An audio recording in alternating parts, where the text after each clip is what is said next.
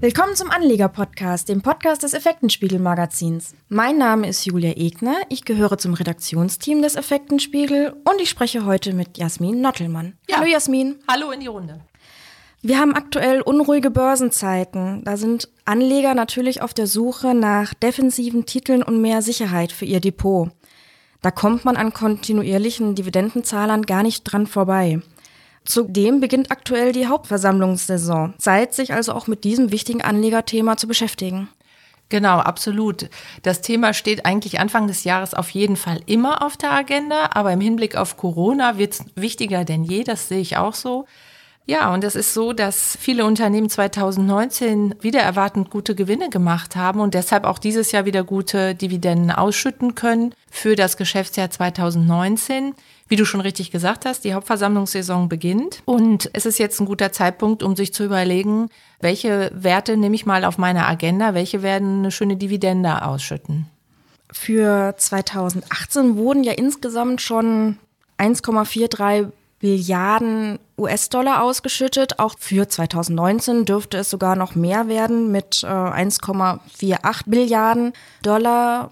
Das wäre ein Plus von 3,9 Prozent. Das hört sich wirklich gut an, finde ich auch. Daran sieht man das. Also auch international. Die Unternehmen haben Interesse daran, Dividenden auszuschütten, ihre Aktionäre zu beteiligen und damit auch bei Laune zu halten.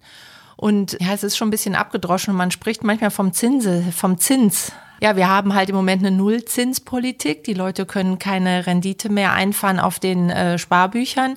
Dann ist natürlich die Frage, schaue ich mich nach einem Titel um, nach einer Aktie um, die vielleicht auch nicht nur ein Jahr Dividende zahlt, sondern kontinuierlich. Und ich behalte diese Aktie lieber langfristig im Depot und nehme jedes Jahr als Rendite, also als Zins, meine, äh, meine Dividende mit. Das sollte man auf jeden Fall im Auge haben. Dann sind Dividenden eindeutig auch ein wichtiger Baustein für den Vermögensaufbau. Das sehe ich absolut so. Dass, äh, und es gibt ja inzwischen auch Studien, die sagen, dass es so ist, dass eine Aktie, die kontinuierlich eine Dividende ausschüttet, in, in volatilen Zeiten, wie wir sie jetzt gerade erleben, nicht so stark sinkt wie eine Aktie, die keine Dividende ausschüttet.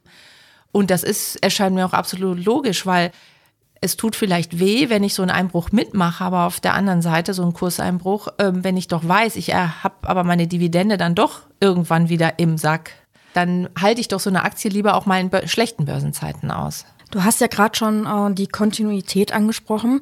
Die wirkt sich natürlich auch auf die Unternehmensführung aus, wenn man eine gewisse Dividendenpolitik langfristig hat oder verfolgt. Unternehmen disziplinieren sich tendenziell durch ihre hohe Ausschüttung sowie das Bestreben, diese wegen der Signalwirkung zuverlässig und kontinuierlich zu leisten. Sie müssen mit ihren finanziellen Ressourcen vorausschauend haushalten und sie effizient verwenden. Das ist das Thema, nämlich Sie müssen natürlich auf der einen Seite ausschütten, müssen das im Kopf behalten, wenn Sie kontinuierlich auszahlen wollen und müssen dann den Spagat hinkriegen zwischen, ich schütte an meine Aktionäre aus und ich investiere aber auch. Und da müssen Sie einen gesunden Mittelmaß finden. Und wenn Unternehmen das über Jahre gut hinkriegen, dann überzeugt das natürlich auch die Aktionäre. Man kann sich da auch relativ gut an der Dividendenrendite entlanghangeln oder orientieren. Ja, ich würde vielleicht eher sagen, orientieren, genau, weil alleine die Dividendenrendite reicht nicht als Indikator, für welche Aktie ich mich entscheide, aber sie ist auf jeden Fall ein wichtiger Baustein. Sie setzt sich nämlich zusammen aus der ausgeschütteten Dividende zum aktuellen Aktienkurs, also das Verhältnis zwischen den beiden Werten. Sie wird im Prozent angegeben und gibt nur mit die Verzinsung der Aktie, stellt sie dar. Ist ja auch ein Indikator für Stabilität und Ertragskraft eines Unternehmens. Ja, das ist so, aber man muss natürlich auch immer darauf achten, selbst bei einer guten Dividendenrendite, äh, woher kommt denn das Geld, was ausgeschüttet wird? Also wird das aus der Substanz gezahlt oder hat ein Unternehmen wirklich so viel Gewinn erwirtschaftet und sagt dann, gut, 30 oder bis 40 Prozent aus meines Unternehmensgewinnes des letzten Jahres schütte ich ja meine Aktionäre aus, der Rest bleibt im Unternehmen für wichtige Investitionen, was sich ja langfristig auch wieder für den Aktionär auszahlt. Und dadurch, dass sie sich ja auch am aktuellen Kurs ähm, orientiert, muss man ja auch gucken, wieso ist der Kurs jetzt gerade niedrig oder hoch. Ja, genau, eben. Was ich auch total spannend finde, sind ja Dividendenaristokraten. Ja, äh, davon hört man ja immer mehr und eigentlich aber schon auch ein relativ alter Hut, gerade in den USA. In den USA haben Aktien generell ja für die Altersvorsorge einen viel höheren Stellenwert als hier bei uns in Deutschland. Und natürlich schauen da die Aktionäre auch darauf, wo, wenn ich jetzt überlege, es soll eine Rentenabsicherung sein und ich möchte eine Aktie vielleicht 30 Jahre oder so halten, welche Aktien geben denn, schütten denn jedes Jahr relativ sicher eine Dividende aus? Und da sind in, ja, da Dividendenaristokraten sind dann in den USA Werte, die mindestens seit 25 Jahren eine Dividende ausschütten. Das muss man sich auch mal überlegen. Das ist ja schon eine enorme Leistung. Ne? Und da sind natürlich die großen Bekannten dabei, so wie Coca-Cola oder Johnson Johnson oder Procter Gamble. Die sind ein sicherer Dividendengarant schon seit vielen ja, Jahrzehnten, kann man jetzt eigentlich schon sagen. Und die kann man hier auf dem Schirm haben, genauso wie die Amerikaner das auch tun. Und im Gegensatz zu den meisten deutschen Titeln schütten die nicht nur einmal im Jahr aus, sondern halbjährlich oder sogar vierteljährlich. Ja, genau, das ist eigentlich da üblich, dass die Dividende nicht einmal im Jahr erfolgt, sondern vierteljährlich. Ähnlich sieht es auch teilweise bei europäischen Werten aus. In Europa spricht man von Dividendenaristokraten, wenn sie schon seit zehn Jahren ausschütten. Da sind die Europäer ein bisschen bescheidener als die Amis. Ja, da findet man dann zum Beispiel auch Werte wie Roche oder Nestlé auf diesen Listen, die seit vielen Jahren beständiger Zahler sind. Und ja, auch da gab es natürlich Einbrüche aus verschiedenen Gründen. Die haben ihre Unternehmensstrategie nochmal ein bisschen geändert, ihren Fokus, worauf sie sich ausrichten. Bei Roche hat vielleicht auch mal das eine oder andere enttäuscht. Nichtsdestotrotz wurden Dividenden gezahlt und das beruhigt einfach die Anlegernerven. Das ist einfach so. Was man natürlich nicht vergessen darf, wir werden bestimmt gleich auch nochmal auf ein paar interessante deutsche Werte zu sprechen kommen, aber wenn ich mich für eine Aktie im Ausland entscheide, die eine Dividende zahlt und ich nehme sie aus diesen Gesichtspunkten in mein Depot auf, darf ich natürlich die Quellensteuer nicht vergessen die kann doch einen Teil des Gewinnes hinterher wieder auffressen. Ich will da gar nicht so ins Detail gehen. Wir haben da ja im Effektenspiegel auch schon mehrfach drüber berichtet. Aber es ist in der Tat so, dass das da zu Enttäuschungen kommen kann, weil diese Quellensteuer wird von den Ländern unterschiedlich berechnet. Die Aktien sind trotzdem natürlich gut, ist gar keine Frage. Man muss sich dessen einfach nur bewusst sein.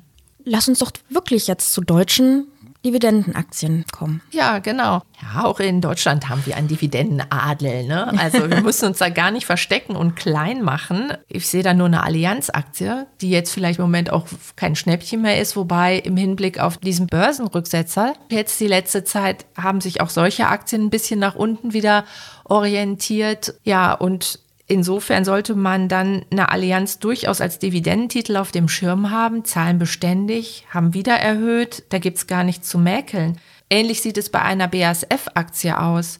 Äh, Chemie ist gerade nicht gefragt. Keiner will die so richtig im Depot haben. Ich sehe die Problematik nicht, wenn ich mir überlege, dass ich die Aktie vielleicht auch fünf, zehn oder noch länger Jahre halten will, weil BASF zahlt auch kontinuierlich eine Dividende. Ja, unter dem Aspekt auch bestimmt eine interessante Aktie oder auch eine Lifeheit die man ja nicht nur vom Wischmob kennen sollte, sondern sich weiß Gott auch mal als Aktie anschauen sollte. Ähm, ja. ja, hat auch so seine Probleme, sucht sich auch gerade in Zeiten der Digitalisierung einen neuen Weg. Da kann man gespannt sein, was da noch kommt. Und so lange nimmt man einfach erstmal die schöne Dividende mit.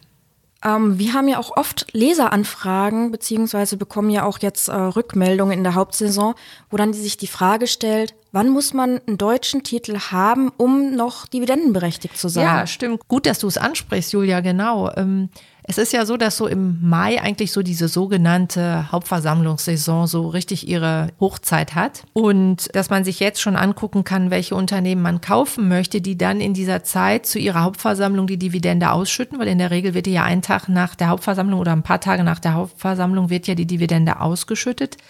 Aber grundsätzlich reicht es eigentlich vollkommen, wenn die Leute am Tag der Hauptversammlung diese Aktie besitzen. Also sie können sich naja, wenn Sie auf Nummer sicher gehen wollen, vielleicht den Tag vorher auf jeden Fall bei Ihrer Bank das abklären, dass Sie die Aktien im Depot haben.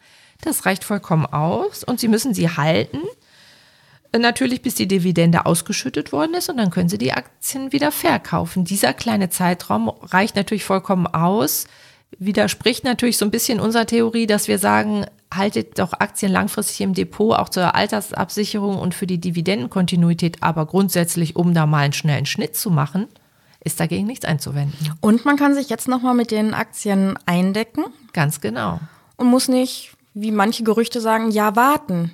Ja, genau. Nein, nein, das ist absoluter Quatsch. nee, das muss man überhaupt nicht. Vielleicht ist sogar jetzt im Moment in dieser Phase, wo die Kurse alle so zurückgehen, ein guter Zeitpunkt, um sich jetzt schon zu investieren in den entsprechenden Aktien, weil zu beobachten ist, dass natürlich viele diese Taktik fahren, kurz vor der Hauptversammlung rein in die Aktien, Dividende mitnehmen, nach der Hauptversammlung wieder raus dann ist es eigentlich schlauer, jetzt schon reinzugehen zu diesen Kursen, anstatt abzuwarten, bis die Werte alle schon wieder einen ganz Teil sich erholt haben. Und Aktionäre müssen ja auch nichts tun. Die Dividende wird ja automatisch gebucht. Ganz genau. Also da gehe ich mal von aus, dass die Banken das ganz gut hinkriegen. Sehr gut.